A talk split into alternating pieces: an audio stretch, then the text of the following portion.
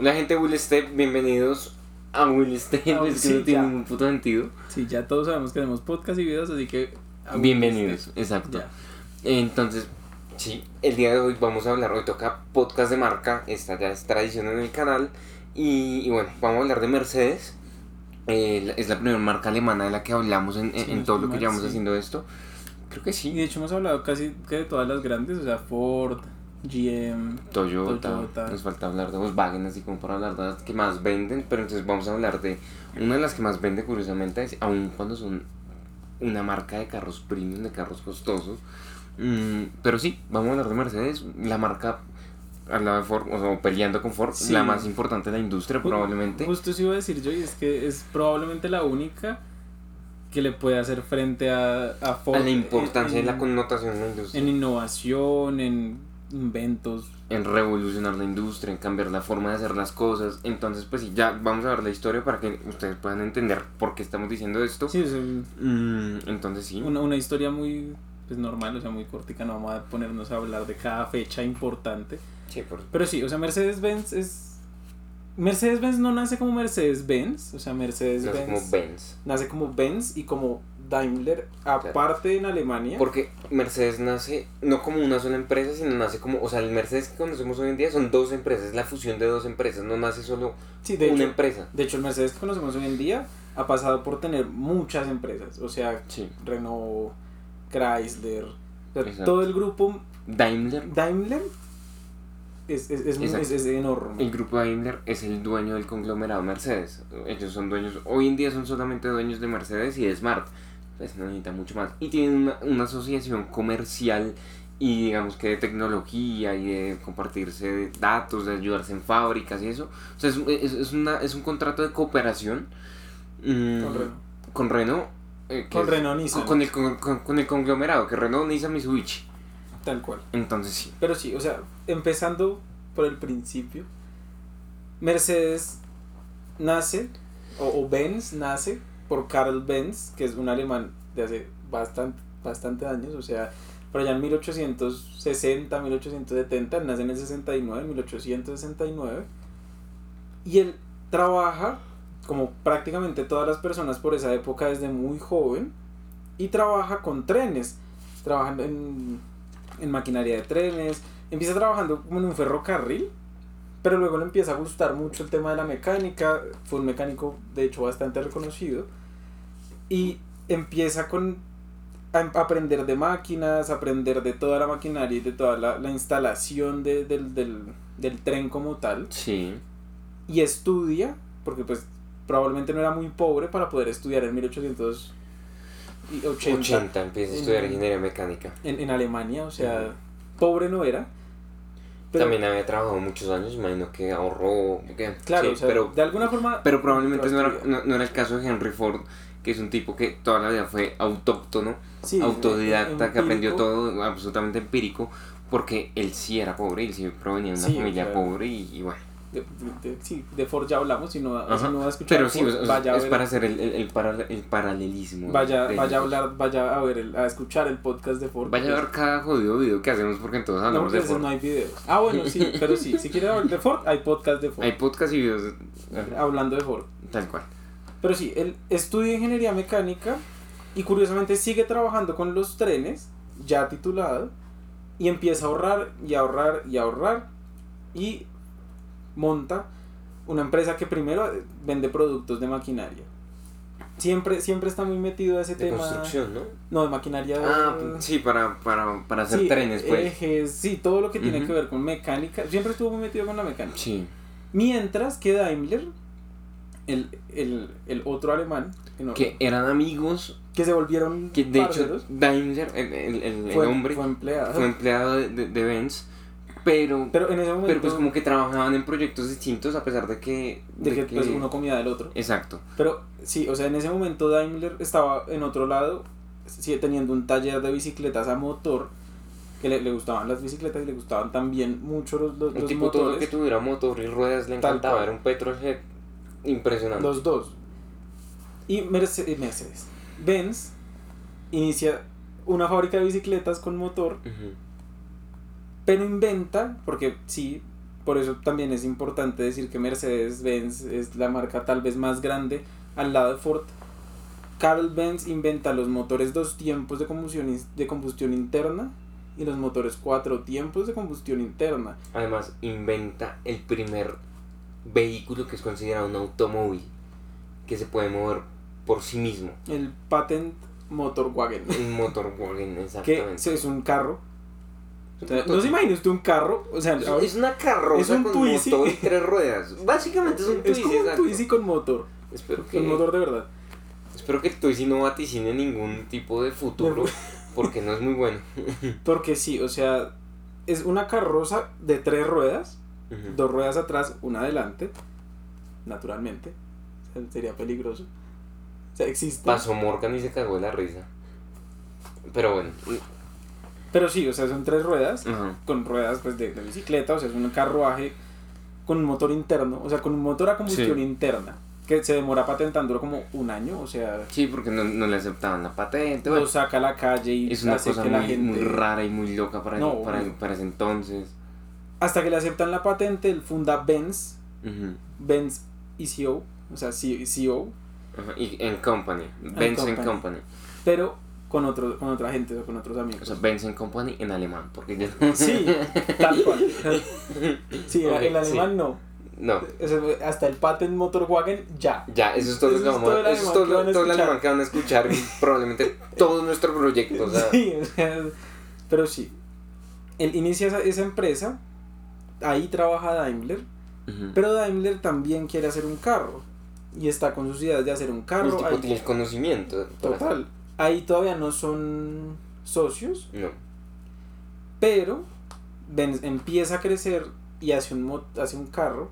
De hecho, si no estoy mal, el primer carro a combustión interna cuatro tiempos de cuatro ruedas. Que ahí sí puede imaginarse usted cualquier carro. O sea, es la base de cualquier carro. Es la plataforma sobre la cual va montada la industria. Tal cual. Entonces, es la plataforma, la, la plataforma inicial de todo. Igual, es el avance más importante de la, de la industria porque es, que es la piedra angular de la industria. Sí, o sea, incluso eso fue antes de Ford, o sea, eso fue en 1890. Exacto, estamos hablando que eso fue 30 años antes de, de que Ford hiciera... Porque Ford ya hacía carros, o sea, Ford ya tenía chasis. Ya había empezado, pero... Esto era un carruaje con motor. No era más. Y pues no andaba mucho, el de tres ruedas andaba 17 kilómetros por hora, que es un Pero es más que un caballo. ¿Es más que un caballo? Es más que un caballo con, con, una carroza atrás. Y aparte de que es más que un caballo, pues para usted tener tres ruedas y estar hace mucho tiempo. Hmm. O sea, que hace la primera patente en carros, es dura sí, no, es tremendo. O sea, 17 kilómetros era bastante. Sí, es tremendo. Pero bueno, avanzando. Ahí ya está Benz y está Daimler aparte. ¿Qué pasa con Daimler? Y esto creo que es importante eh, acotarlo Daimler empieza, ya a lograr hacer su carro y empiezan a tratar de vender. Digo a tratar de vender porque para ellos fue muy difícil vender vehículos porque Daimler, a diferencia de Benz, no tenía la fortaleza eh, financiera para poder vender en masa un vehículo. Entonces, ¿qué pasa? El man empieza a buscar financiaciones y eso, pero resulta que los carros de Daimler eran bien interesantes, estaban bien hechos, eran aparentemente cómodos, Sí, o sea, tenían una buena idea. Entonces, e, e, era una buena empresa. Y ahí llega un inversor, que no me acuerdo cómo llaman, ni me acuerdo de dónde es. Pero era austriaco. Era austriaco. y el tipo le dice, venga, yo, lo compro. Eh, yo le voy a poner plata a su marca. No, yo lo compro. Ah, sí, yo lo compro. Yo, voy a comprar la empresa. Pero ¿qué pasa? Me va a reservar los derechos de dos cosas. Primero, de que la compañía, o sea, sea conocida como Mercedes. que los carros, que todos los carros se llaman Mercedes. Porque la hija se llamaba Mercedes. Ah, sí, sí, sí. Exacto. Que todos los carros sean conocidos como Mercedes porque mi hija se llama Mercedes. Esa es la primera condición. Y la segunda condición es que yo, yo tenga el derecho de distribuir y solo yo en Austria, en Hungría, en, Estados, Unidos, que es un mercado, en Polonia, importante, en Polonia y, en Inglaterra. Y en Inglaterra también. En Alemania no. O sea, en Alemania no, porque pues Daimler, pues por supuesto quería conservar su, mercado local. O sea, los, dos habrán puesto, habrán acordado voluntades y todo. Y digamos, Mercedes en ese momento, Mercedes no, Benz. Es muy complicado hablar de Benz sin, decir Mercedes. Pero Benz era grande porque Benz tuvo algo muy curioso y es que cuando sacó su carrito de tres, de tres ruedas, él lo sacaba a la calle. y la gente se quedaba mirándolo en el pueblo en el que estaban como el "Ey, héroe. Claro, así que esa forma de propaganda, o sea, hágase la idea que obvio no había propaganda como ahorita. No es como que todo el mundo, Exacto. usted no puede llegar a todo El el marketing mundo. y la publicidad no existía de la misma man- No existía, probablemente era poner un aviso en el periódico y usted salir a la calle con su carro. Era salir con su carro y que la gente Exacto. lo mirara. Es, es, es, es algo parecido a lo que hacen ahora algunas marcas que cogen y, y, y le ponen un wrap a un carro con unos logos asquerosos grandes por todo lado. Y ya eso es publicidad. Algo así. Lo que pasa Sí. es que hoy en día usted sale y si usted no es un carro, usted está en un pueblo, la cosa más apartada de la puta vida. Pero en esa época ver un carro era como ver ahorita un avión que despega del garaje de su casa. Del conjunto de al lado. O Exacto. sea, o sea, su vecino tiene un helicóptero. Es absolutamente innovador y es absolutamente Así que claro, poco común. a Mercedes lo conocían. A Mercedes, otra vez, vida puta. Puta vida, marica. A Benz lo conocían, pues porque era, era, era el carro del pueblo, o sea, no, no el Claro. carro del pueblo que todo el mundo pudiera comprar, sino era el carro que estaba por ahí, como ves, ese man tiene ese carro y yo sé quién Era, un, ese carro. era prácticamente un emblema del Sí. pueblo. ¿Qué pasa? Ahí las dos compañías empiezan a crecer separadamente. Ujú. Benz empieza a hacer carros grandes, o sea, como el de Cruella. Exacto. Pero llega la Segunda Guerra Mundial. La Llega Primera Guerra Mundial. la Primera. Llega la Primera Sí. Guerra Mundial y ambas compañías se van para el piso. Como todas las compañías del mundo que estuvieron en guerra. Lo normal, lo que pasa siempre y lo que hemos hablado tal un cual, montón en los de- dos de- podcasts de, la- de las dos guerras. Exactamente. Se caen las dos compañías y llega otro inversor y le dice a, a Daimler como, hey, usted no puede salir de esto solo. Y Benz también sabe que no, no pueden salir de eso solos. Únanse. Únanse y como eran amigos, porque ellos se conocían y eran, Claro. y eran amigos. O sea, sí tenían su rivalidad, obvio, pues de competencia, pero pues eran, o sea, se conocían, Sí, pero normal. igual, igual los alemanes tienen una forma de competir Rara, distinta sí. por la que tienen los gringos. Los Sí. gringos se odian Y y, se tienen comen. un asco No, y se- asqueroso. y se comen, Y- exacto, sea- y tratan de quebrar al otro a, a toda costa. El alemán no. El alemán no, no suele ser así, de hecho, Pues hoy en día tres marcas. BMW, Mercedes y Audi, pero pues digamos Ah, bueno, estas sí, tres que las- las compiten gamas directamente, pues hombre, tiene una relación bastante, bastante cordial y bastante colaborativa. O sea, sí, Entonces claro. sí, ellos se llevan la competencia alemana es bien. distinta. Es distinta, o sea, ellos se llevan bien con ellos mismos, o Exacto. sea, ellos tratan de construir país creciendo todos. Sí, pero eh, un poquito maricones pueden, para mi no gusto, pueden, pero pues pero bueno, pues- no estamos hablando de eso. Y ellos se unen Ujú, y se convierten en Daimler-Benz, Así es. no en Mercedes-Benz. Pero Aún pues no. los carros se llaman Mercedes, porque los carros tienen que llamarse Mercedes, porque el dueño de Daimler Claro. es Y Mercedes. la gente, o sea, todos, Todo el mundo. hasta el día de hoy, reconocemos a Daimler Mercedes como Como Mercedes-Benz. Mercedes-Benz. Porque los carros se llamaban Mercedes, entonces llegó eso es un Mercedes. Y, y ahora Mercedes está unido con Benz, venden Mercedes y Benz. Mercedes-Benz. Mercedes-Benz. es así de sencillo. O sea, de verdad el nombre es la cosa más sencilla y la cosa más orgánica que usted puede Sí, es, imaginar. co- es- es extraño porque si usted ha pensado alguna vez en un negocio, sabe que ponerle un nombre es complicadísimo. Exacto. A ellos no. A ellos les llegó el nombre Les llegó bien. mm, Era el apellido por de uno. circunstancias, quiebras, lo que sea, pero llegó. Llegó. Entonces, y ahí, desde el 24, desde 1924, Daimler y Benz, o Daimler y Mercedes-Benz, o como quieran decirle, son compañeros hasta, hasta el día de hoy. O sea, Daimler es dueño de Mercedes todavía. Sí, claro. Luego ya llega la Segunda Guerra Mundial. Se supone que tienen apoyo nazi, o sea, se supone que apoyan a los nazis. Eso pues está... Lo obviaremos porque la verdad que. No, y pues toca o sea, las pruebas. No, no sabemos. no, y, y además que pues no podemos entrar a juzgar algo que pasó hace 70, 80 años. No conocemos el contexto, no conocemos las ideologías. Digamos, BM también tuvo su, Todas. Pues, o sea... Prácticamente todas las. Todas las que quisieron sobrevivir, Hugo Boss, por ejemplo. Adidas Alemania. Exacto. Adidas. Adidas. Exacto, o sea, Adidas. Hugo Hugo Boss. Boss. Hugo Boss le hacía los trajes a, a- a-. Exacto. De guerra. Entonces, pues, hombre, y lo hacían no, no obligados. Pero eh, ahí está también la cuestión. En un régimen tan totalitario como ese. Si usted piensa como, bueno, a mí no me obligan, pero pues, soy rico. No, no, no, no, no es que no lo obliguen. En un régimen totalitario como el alemán nazi, usted o, co- o- o cooperaba con el régimen Por eso, o sea, o usted a, a eso no voy. deja de existir. O sea, ellos probablemente no pensaban como, bueno, tengo una pistola en la cabeza, pero pues va a cooperar, o porque ¿para qué me va a hacer poner una pistola en la cabeza? O sea, sí, o sea, no vamos a hablar de eso porque no. Porque sí, o sea, Además, no es relevante son, son cir- exacto, son Exacto. circunstancias y en las guerras no crecieron las marcas. Exacto. O sea, Y además no, no, no es relevante para nuestro tema, para nuestra temática. carro como Si hablando de política, de geopolítica, de ideologías, de cosas así, está bien, pero estamos Pero hablando de carros. Luego de la Segunda Guerra Mundial. Daimler-Benz crece de una manera exponencial. Claro.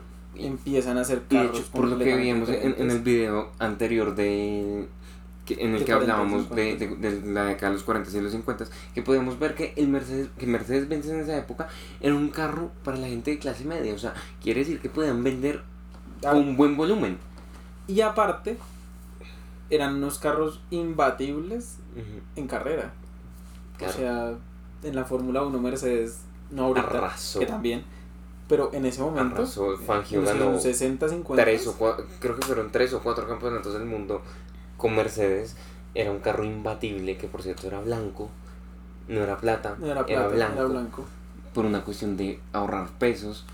Entonces, pues, sí, curioso. No, sí, mentira, era blanco, pero resulta que pintar el carro blanco añadía demasiado peso al carro. Y después le rajaron la pintura y lo dejaron en el aluminio puro de, de- de- en de el la Silver- carrocería. En el Silver Arrow. Tremendo. O sea que ahí nace el, el, Ujú. el, el Silver El apodo el. Así es. Que sí, Mercedes ahí ya era Mercedes, o sea, ahí.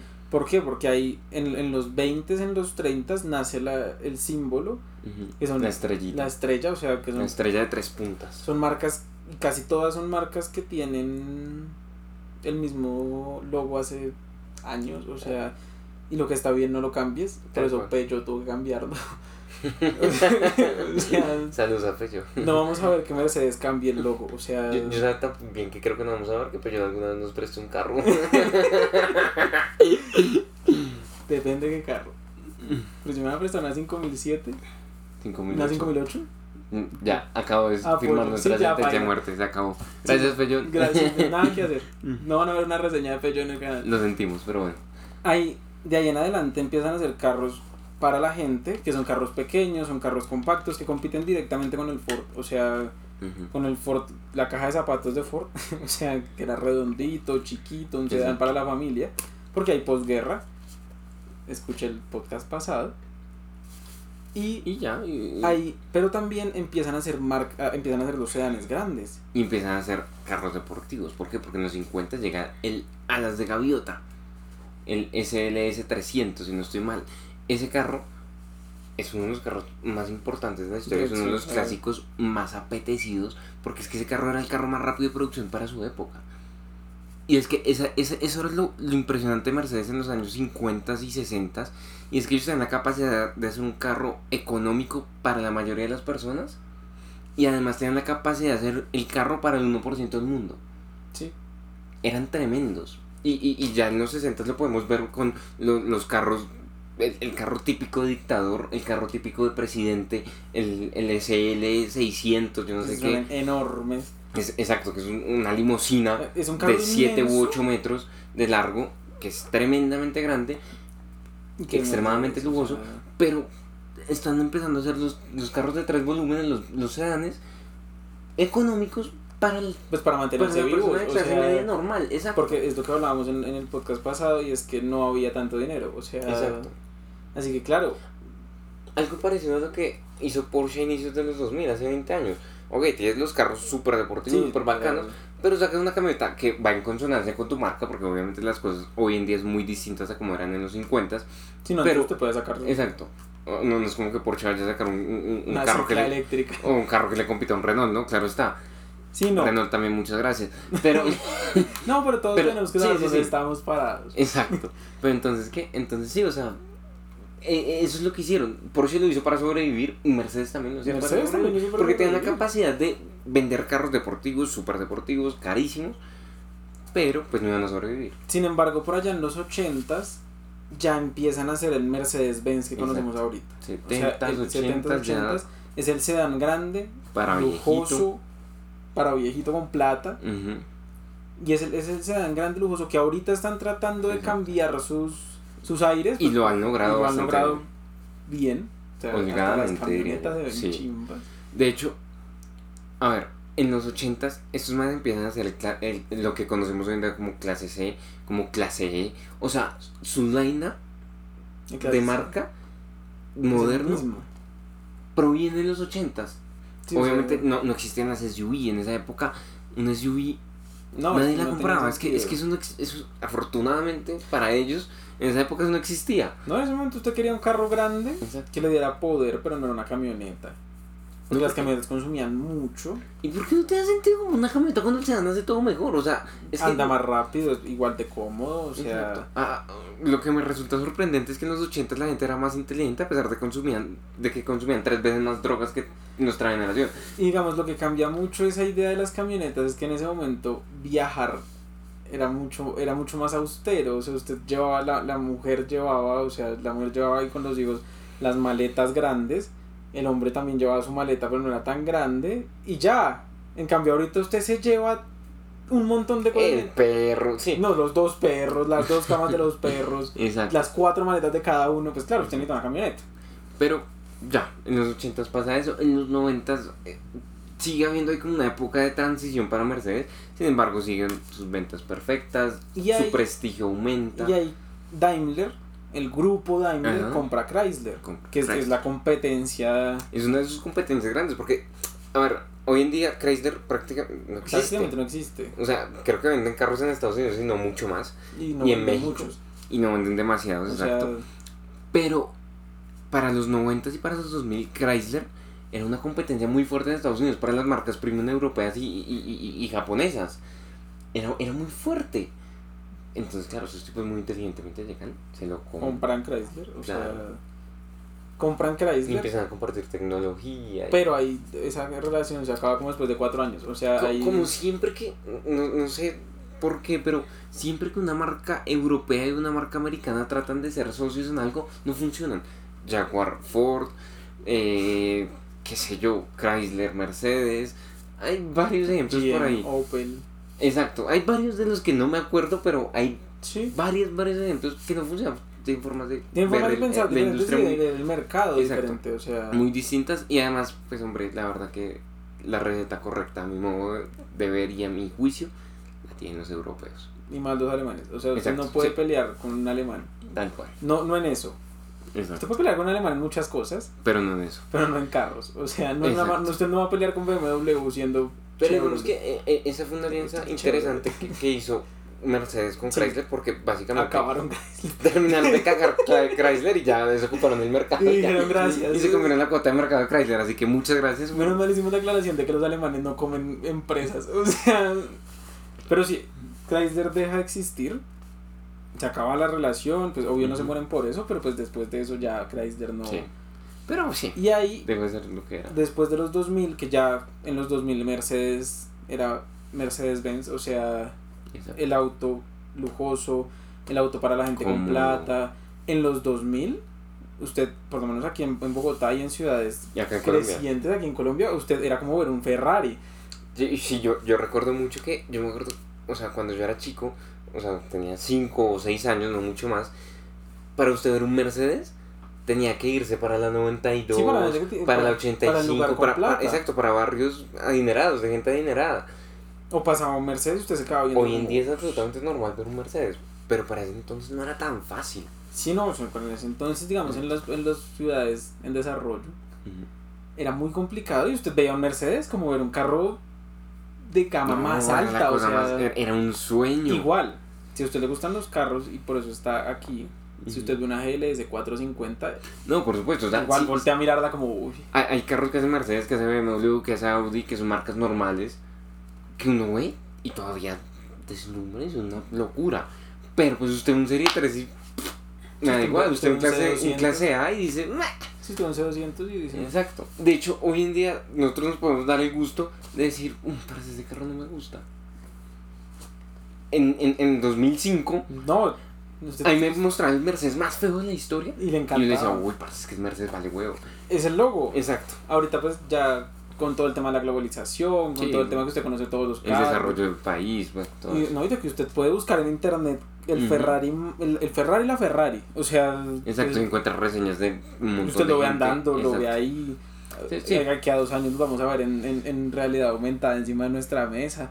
O sea, A lo mejor. Pero bueno, entonces sí, o sea, o sea, Mercedes Mercedes, el prestigio de Mercedes y el lujo de Mercedes es incomparable en la industria. O sea, yo, yo creo que el prestigio de esta marca puede estar perfectamente al nivel de un Porsche, de un Ferrari, de incluso un Rolls Royce, porque a ver, el clase S, mucha gente adinerada que ha tenido ambos carros, que han tenido un Rolls Royce y han tenido un clase S, afirman que el clase S no tiene nada que envidiarle al, al Rolls Royce. Lo que pasa es que manejar un, un, un Rolls no es lo mismo que manejar un Mercedes, con todo que el Mercedes es una chimba. Y ya, y no tiene sombrilla. Exacto, empiezan a pasar los 2000 y Mercedes empieza a dar cuenta que, como ya dijimos, ellos eran una marca que tenía su nicho de mercado en gente ya grande. O sea, usted cuando tenía 30 años, le iba bien la vida, era exitoso, usted se compraba un BMW o usted se compraba un Audi, pero nunca un Mercedes. En cambio, cuando usted ya le empezaba a llegar a los 50, con mucho más dinero. Exacto, o sea, ya, ya, ya le iba un poco mejor en la vida, sus hijos ya estaban grandes. Entonces ya, ok, me voy a comprar un Mercedes porque es más cómodo, porque es más elegante, tal. porque es más, pero usted- porque es más clásico. Exacto, sea, es, es mucho más clase. Pero usted ya está grande. Usted no tiene 30 años. A sus 30 años te compra un BMW, punto. No podía más. Y por eso es que usted muy probablemente, o por lo menos aquí en, en Colombia, usted ve los Mercedes viejos y el 90% los está manejando un viejito. Exacto. El, el 95% probablemente. o sea, Probablemente.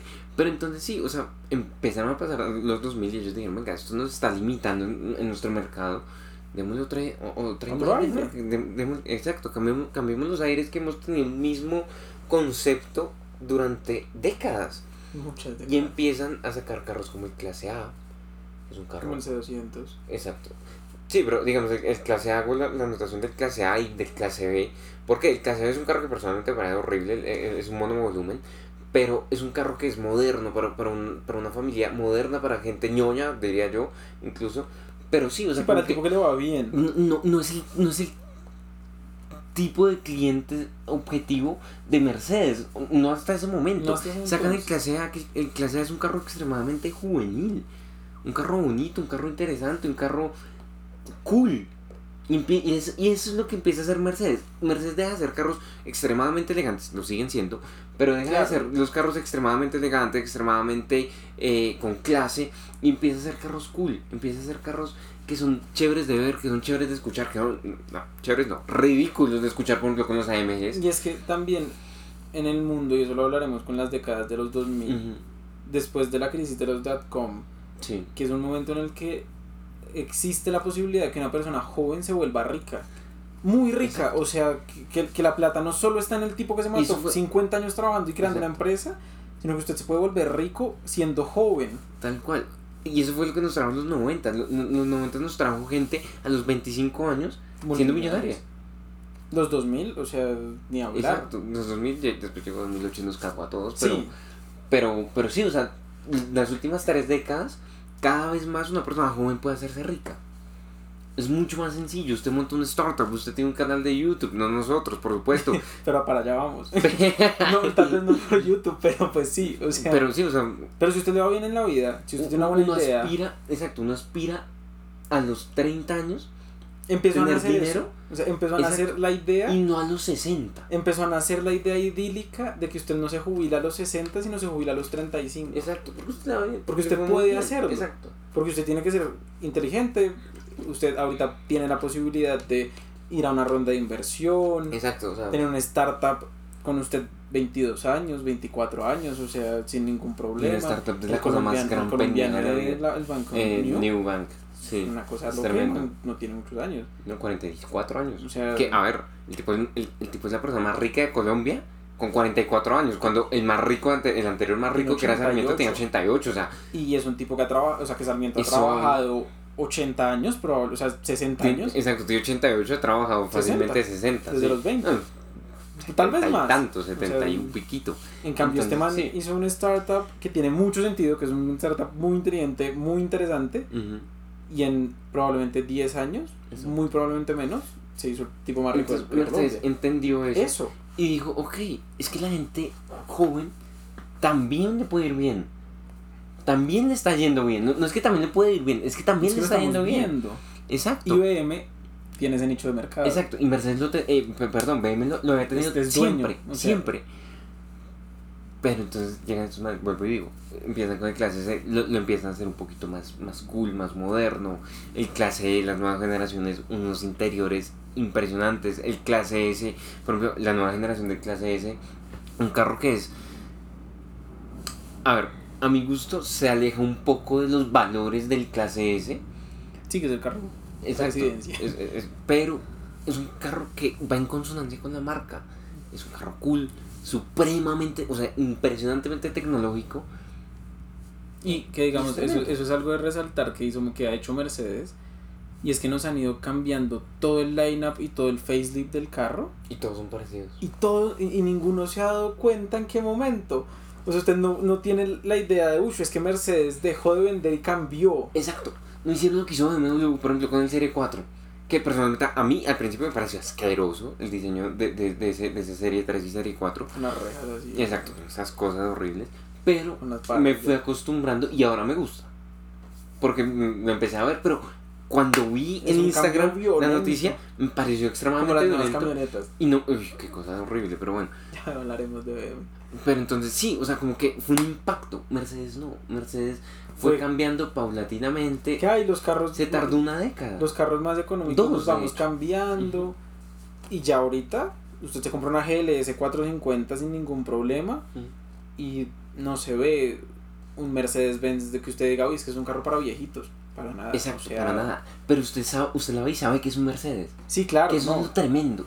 Y es por eso, es porque ellos se demoraron 20 años, 15 años haciendo esa transición poco Lenta. a poco. Muy O sea, inteligente es, esa estrategia de marca de, de Mercedes. Tremendo. Y que sin probablemente sin temor a equivocarme en ese en esa gama de, de autos es quizá el mejor interior. No, sí, sin O sea, sin duda. eso es la otra cosa de Mercedes Yo, espectacular. yo diría que Mercedes, en cuanto a interiores, ya no compite ni con BMW ni con Audi, sino que fácilmente está compitiendo con Porsche sin ningún problema. Yo no le veo. De hecho, me gustan más los interiores de Mercedes, me parecen más intuitivos, más sencillos, más inteligentes que los de Porsche cuando usted me pone 40 botones a este Sí, un 40. avión. Una cosa O ridícula. sea que usted tiene que de verdad hacer un pregrado para poder prender su Porsche. Pero bueno, yo creo que para ir cerrando, No, ahí ¿no? me hace ¿Falta Maybach. Ok. Que Maybach es el, es el no, es- no es, no es el, el nicho de, de, de Mercedes, porque no es lo más importante de Mercedes sin duda. Pero, Si hablamos de Maybach, hay que hablar de AMG. Pero Maybach es el tope de todo.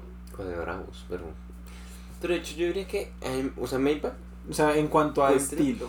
Pero, exacto, pero lo que es AMG y Bravos, deberíamos hacer un video aparte para esas dos, porque no es propiamente, o sea, no, no es es- algo no es propio de Mercedes, Mercedes. Maybach, Mercedes. Maybach tampoco, No, pero... pero, pero es distinto. Sí, porque digamos, Exacto. AMG y Bauhaus hace cosas completamente diferentes y lo meten en un chasis, en un Tal chasis cual. Mercedes. Lo que pasa es que ahora Mercedes dijo AMG ven para acá, Es te mío, compro, sí. En cambio, pero- Maybach coge todo lo de Mercedes y lo hace más, con mucha Lo hace más. Mercedes. Exacto, o sea, lo hace con mucha más clase. Exacto. Así que para mí, digamos, es- ese, ese punto, o sea, no contar que es Maybach ni nada, o sea, Maybach es la gama súper alta de, de Mercedes. Maybach es una marca que perfectamente compite, al menos en cuanto a calidad y en cuanto a lo que ofrecen, con Rolls Royce. y Con Rolls. Royce, o sea, exacto, o sea, es- es- por eso es la gama más alta de Mercedes. Exacto, es que es tremendo. Y, y si a usted le gustan los interiores de Mercedes Ah, y los de Rolls Royce, ejemplo, Maybach es esa combinación. por ejemplo, la La GLS la G63. Maybach o la G63 Maybach. la es que- G63 Maybach que es... Que yo, como que yo no soy ningún fan de la G63, pero,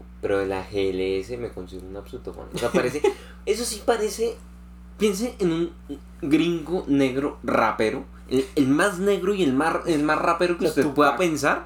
No, más. Eh, tal vez Biggie Small o algo así. Más rapero. Y ese tipo tiene una camioneta de esas. Pero curiosamente me parece que es bastante interesante. No, el Maybach es una cosa maravillosa, o sea... En interior. Si usted ti- tiene Instagram, que todo el mundo tiene Instagram, salga de este video, síganos y siga Maybach. No, sí, hacen Por las cosas. fotos, o sea, por, por, por darse el gusto de usted abrir el feed de Instagram y ver una foto de Maybach. O No, sea, es tremendo. porque sí, o sea, es el Rolls Royce de Mercedes. Tal cual. Eh, Maybach hacen unas es- cosas absolutamente increíbles.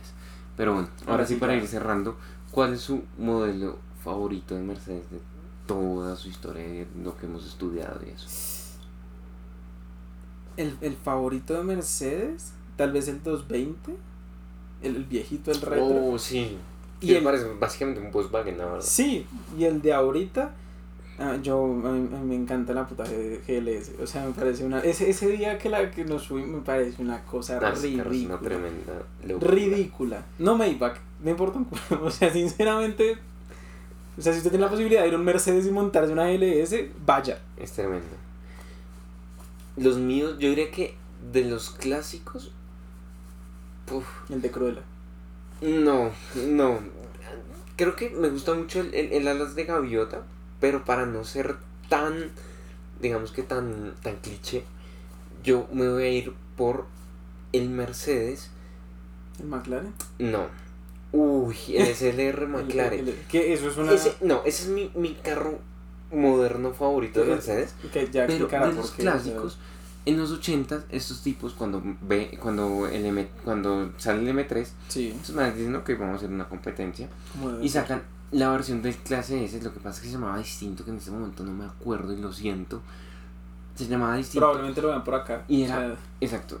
Era el 230 Cosworth. Sí. Ese carro era ah, sí, una brutalidad. los 30 Cosworth.